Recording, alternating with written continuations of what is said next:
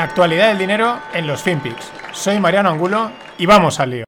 Can we just ask you how happy you're feeling right now? I'm bloody miserable, actually. Pubs are shut. What do you expect?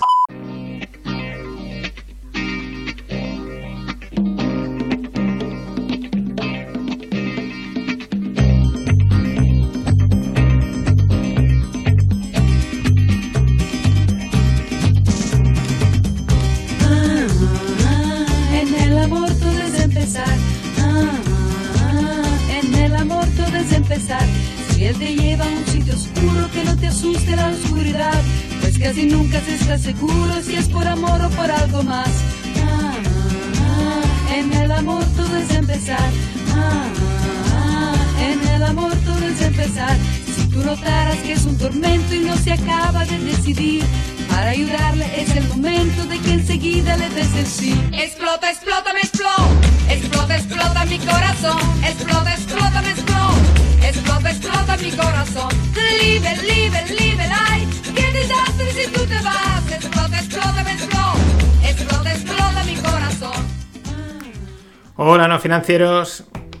Aquí tenemos eh, homenaje a la póstuma ya, eh, a la grande de Rafaela Carrá, con esas letritas mm, sutiles pero directas, o no tan sutiles. Y me, ha venido al pelo porque Explota, Explota, me exploto ha hecho el oleoducto de Pemex en el Golfo de México. No sé si habéis visto las imágenes, si no las tenéis en la newsletter, la pasaré también. Bueno, las tenéis en la newsletter que me estaba liando. Eh, en medio del mar, un círculo de fuego que es espectacular. O sea, el mar y un círculo de fuego. Tal cual, dices, pero no se apaga, no. Pues hay, hay una bola de fuego y están tirándole agua. Y bueno, eh, ¿qué es lo curioso? Que claro, enseguida empieza eh, Twitter y las, las historias y los rollos, ¿no? Y enseguida, ah, el capitalismo salvaje destruyendo el medio ambiente, es que esto no puede ser. Y enseguida ha salido gente a decir, a ver, que Pemex es una empresa estatal, ¿no? Con lo cual, en teoría, ¿no? Las, las empresas públicas estatales, pues no son capitalismo salvaje, ¿no? Incluso algún analista decía, mira, dejando a un lado PVDSA, es decir, Petróleos de Venezuela, la dejamos a un lado, Pemex es la empresa más corrupta del mundo, o sea, no nos contéis rollos, ¿no? En cualquier caso, esa es la, la parte, las dos partes anecdóticas, el vídeo es espectacular, la, la bola de fuego en medio del, del océano. Y bueno, eso no repercute, pero el, el petróleo, pues eh, por los 76 dólares ya. Eh, la OPEC está en negociaciones, siguen ahí, ellos de vez en cuando se reúnen, que si vamos a recortar producción, que si no, en todas estas historietas, que pues bueno, es lo que tienen los cárteles. Lo interesante es que Estados Unidos está súper pendiente, sigue pidiendo a los americanos que, que se aumente la producción, ¿no? Para, bueno, ellos el, petróleo alto eh, no les beneficia principalmente. Y como bien apunta Javier de Blas, que es, el, que es un periodista de Bloomberg y sigue todos estos temas, y me parece súper acertada la, la visión, dice, oye, no hay nada más respetuoso en el medio ambiente, y él dice, lo digo por Trump y por Biden, que pedir que se produzca más petróleo, ¿no? Es esta doble moral o las contradicciones de, bueno, te, mundo, te vendo el mundo eco-friendly, green, los bonos verdes, las energías renovables, pero al mismo tiempo aquí el que manda es el oro negro y por favor, bombea todo lo que puedas para que esto sea barato y la economía tire para adelante. Nuestro amigo Dumber, del que os he hablado muchas veces, es- un- el gran descubrimiento de este último tramo con sus newsletters súper eh, ácidas en ciertos aspectos. Ya le he visto varias veces decir el petróleo a 300 dólares de broma, pero es esa broma que ya empieza a decir, "Mm, imaginaros, ¿por qué no? Lo vimos a negativo y nadie se lo esperaba. Pues ¿por qué no verlo a 300? Apaga y vámonos. Y relacionado con el petróleo, mm, porque es un producto relacionado, los futuros del gas, lo comentaba la semana pasada, los futuros del gas en Europa siguen disparados. Las altas temperaturas que están siendo bestiales en, en toda la parte norte del, del globo, lo de Canadá es una locura, eh, los bajos stocks, bajos flujos desde Rusia, altos precios del gas natural desde Asia, que hacen que tampoco se transporte mucho y en fin, disparadísimos. Como consecuencia, pues productos asociados también empiezan a subir, como por ejemplo el carbón. Así que sigue habiendo fiesta en los mercados energéticos, en la electricidad y en el desajuste este que vivimos. Y el desajuste parece que la Fed está intentando corregirlo. Lo, lo he venido comentando porque mm, lo van mencionando por ahí que quizás la Fed realmente está empezando a extraer liquidez. La verdad es que el gráfico que os dejo en la newsletter lo, así lo muestra. El juego este con las repos inversas, lo que damos por un lado, ¿vale? Damos 10 por un lado, pero, quita, pero pedimos 12 por el otro, por lo tanto estamos retirando a priori liquidez, pero es verdad que el mercado no se está enterando, el SP sigue a su marcha, etcétera, pero mucho ojo porque aquí lo que manda es la liquidez y las transacciones.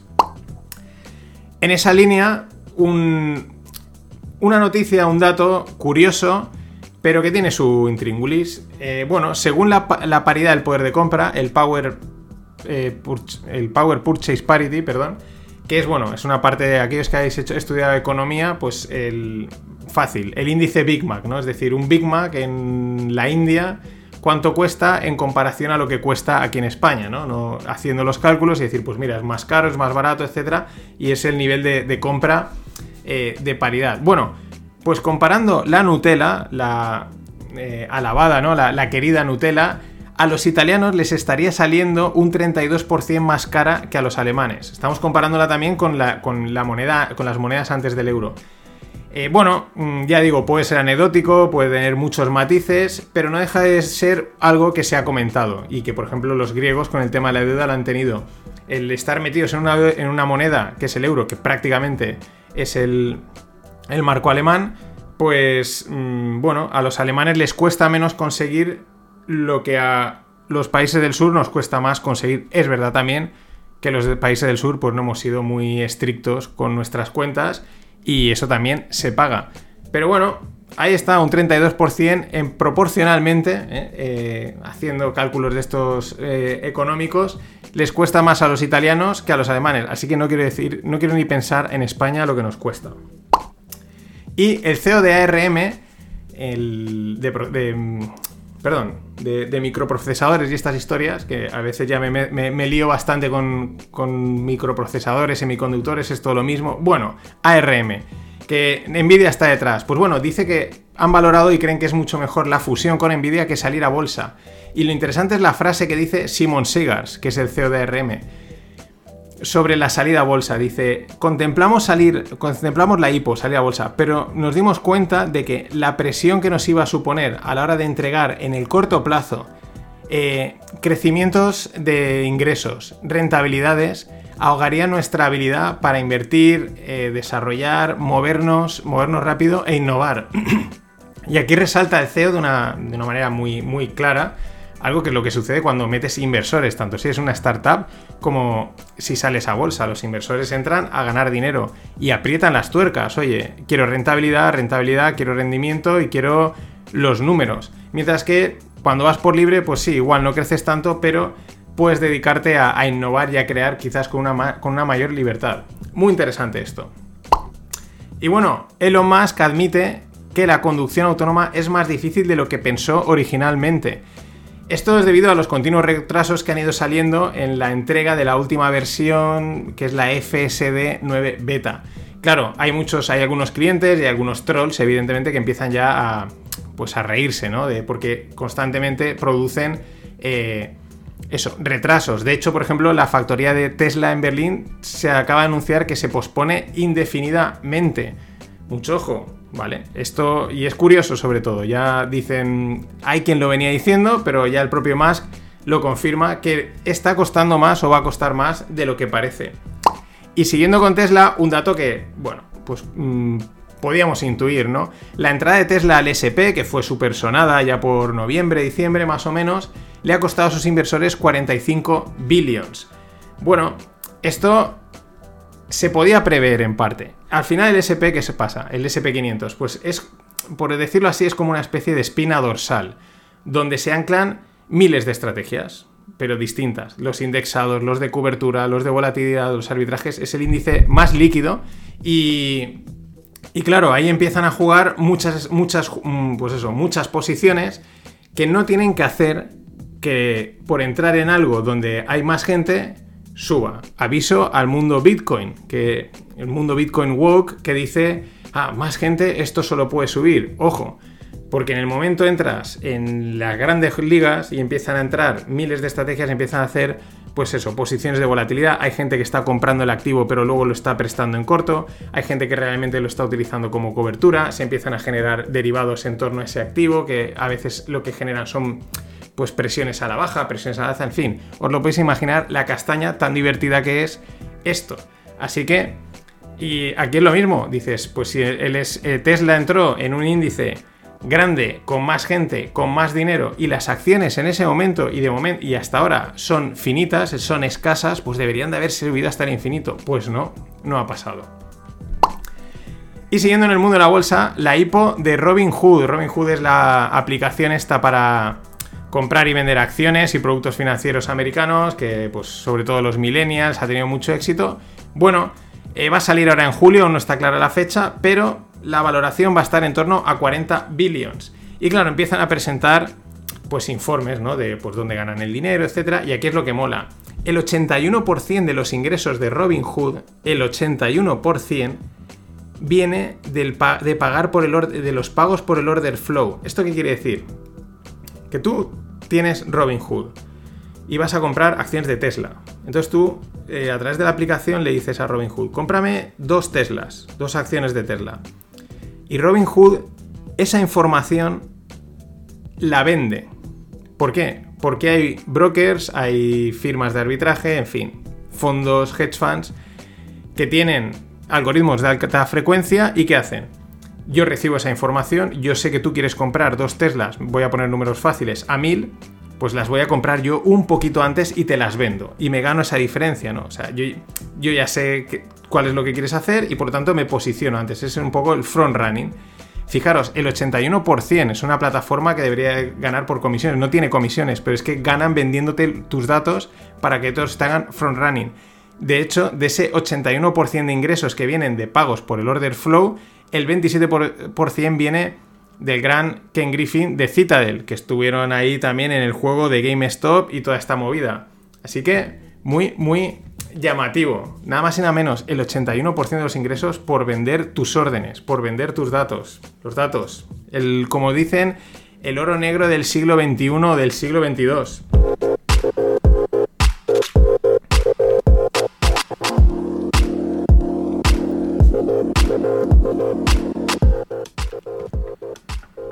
Y en startups, un movimiento del que también, pues, ha ido sonando, lo he ido mencionando, el, no code. Y en este caso es no code para análisis de datos. Ya sabéis, el no code es, bueno, no necesitas saber programar para programar cosas o tener un nivel de programación muy bajo o a veces prácticamente nulo, porque es como, pues, diciéndolo, ¿no? Para tontos, ¿no? Unes cuadraditos, le dices lo que quiere hacer y te lo hace.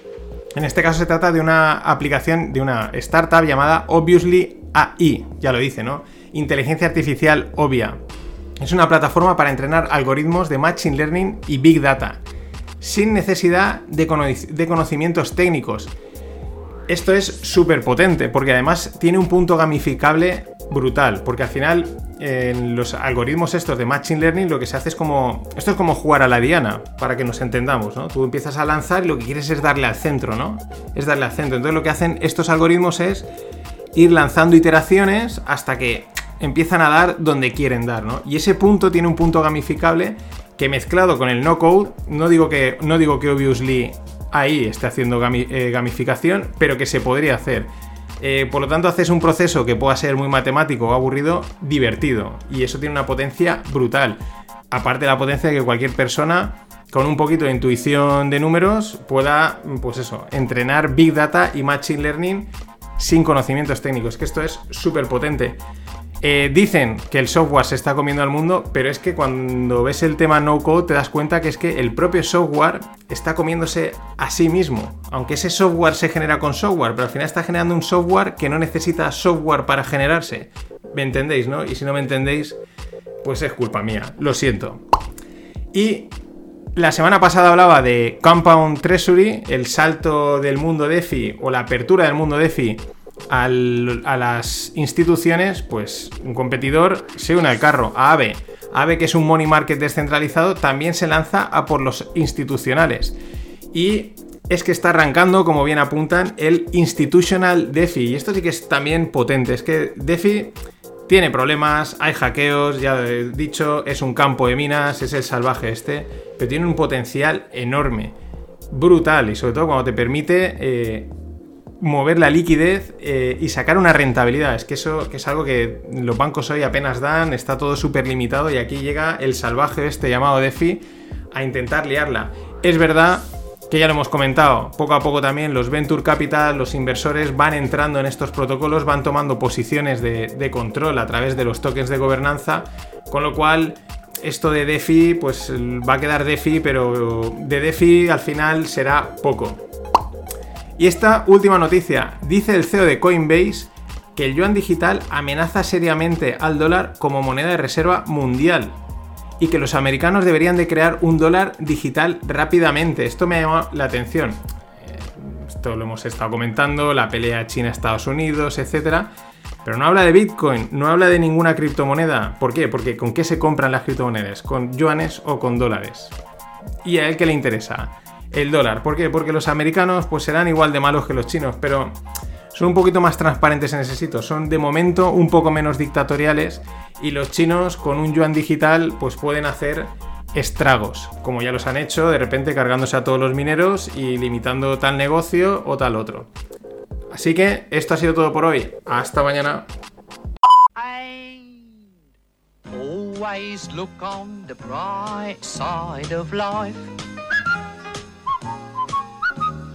Always look on the light side of life.